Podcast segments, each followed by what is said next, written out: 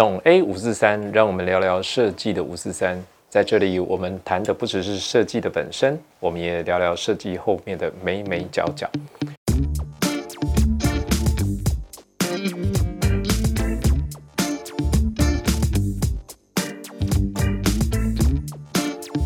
其实行销是让别人用正确的方式来认识你，而不是卖东西。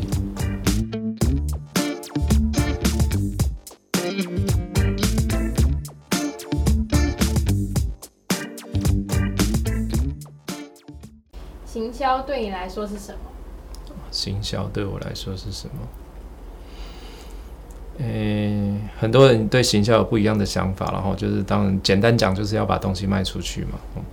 诶，所以呢，很多人就跟你讲说啊，你找我们公司做行销哦，有有很多行销公司就是一个月给他多少钱，他帮你破几篇文哦，然后在 FB 上面帮你买个广告，怎么样怎么样，然后帮你拍几张照片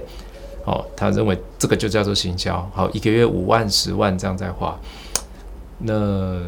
其实我觉得这很吊诡，很奇怪哦，因为我认为品牌它不应该是这样子做，它不应该是一个很片面、很片面的东西。哦，像我们自己在操作行天间的这个行销来看，呃，我们一直在做很多很多的事情，然后写很多很多文章，或者是抛我们的作品也好，讲我们的理念也好，我认为这个都是品牌的累积。哦，它并不会因为我们今天抛了一篇文章就会有业绩。哦，这个我不认为。哦，很多来找我们的客户是想说啊，我看你的文章看了五年，我看你们的作品看了三年，看了两年，所以呢，在这三年两年之间，或者甚至长一点五年十年，这这个中间，其实，哎，好像你都不能犯错，你也不能让你的品牌是模糊的，你要告诉人家说，今天我们今天见是什么，我们今天能够做哪一些事情。可能没有办法讲得很清楚，但是我们用很多很多的方式来告诉人家说我们在做什么。你今天你要问我说，哦，那这样子你们行销的宗旨是什么？其实行销的宗旨很简单，我们要做的事情就是让别人用正确的方式来认识我们，哦，而不是用错误的方式、用误解的方式，或者是你用偏颇的方式来做。就像有的人会觉得说，啊，那你拍这个影片到底要干嘛啊？这是到底会有谁谁来看呢？其实说真的，我们也不期望有。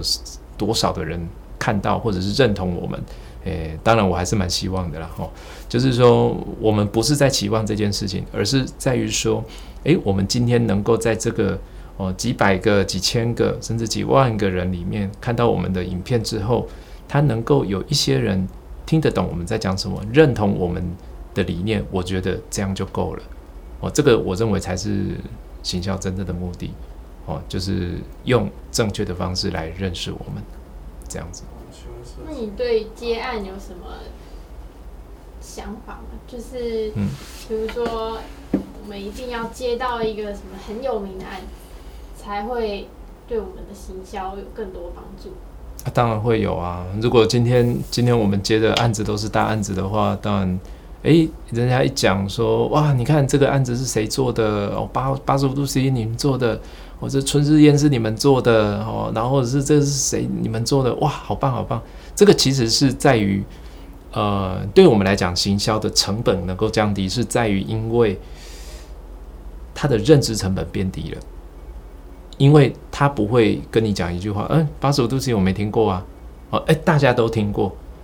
所以他对这个品牌他的认知是存在的，所以对我们来讲，行销会比较简单一点，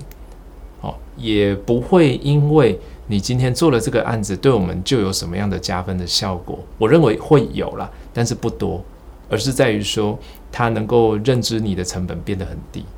是在这里。我认为是这样的。是，那例如说，好，我今天我也想做自己的品牌，大家都说我想做自己的品牌，但是他的下一步到底什么？一直 po 我吗？好像也不是这样。我觉得，我我觉得做品牌。应该是这样讲哈，我觉得在这个过程中中有一个很重要的决断点，就是我开始去厘清我们到底在做什么。而厘清这件事情，并不是说有一天你就是突然拍脑袋就是啊，我懂了，不是，而是说你你必须经过一个很长的过程，这个过程只是在慢慢逼近这个数字，就像我们这个哦一直逼近一个某一个数字一样。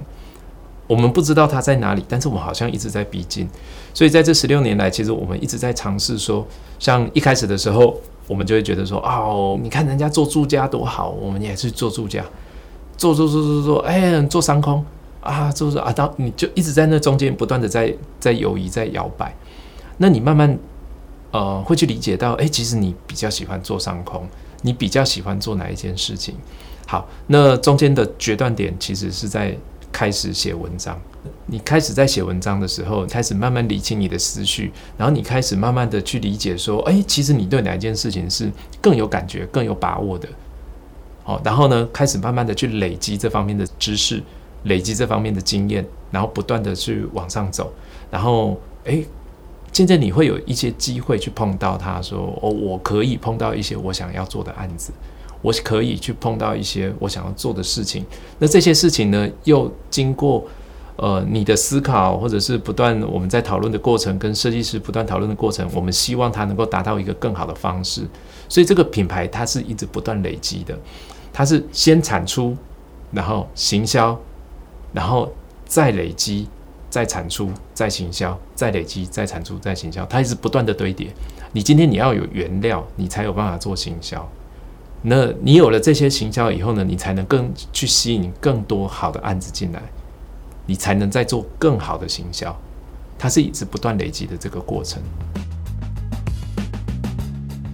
这里是懂 A 五四三，聊聊设计的五四三。我们谈的不只是设计的本身，我们也谈谈设计背后的美美角角。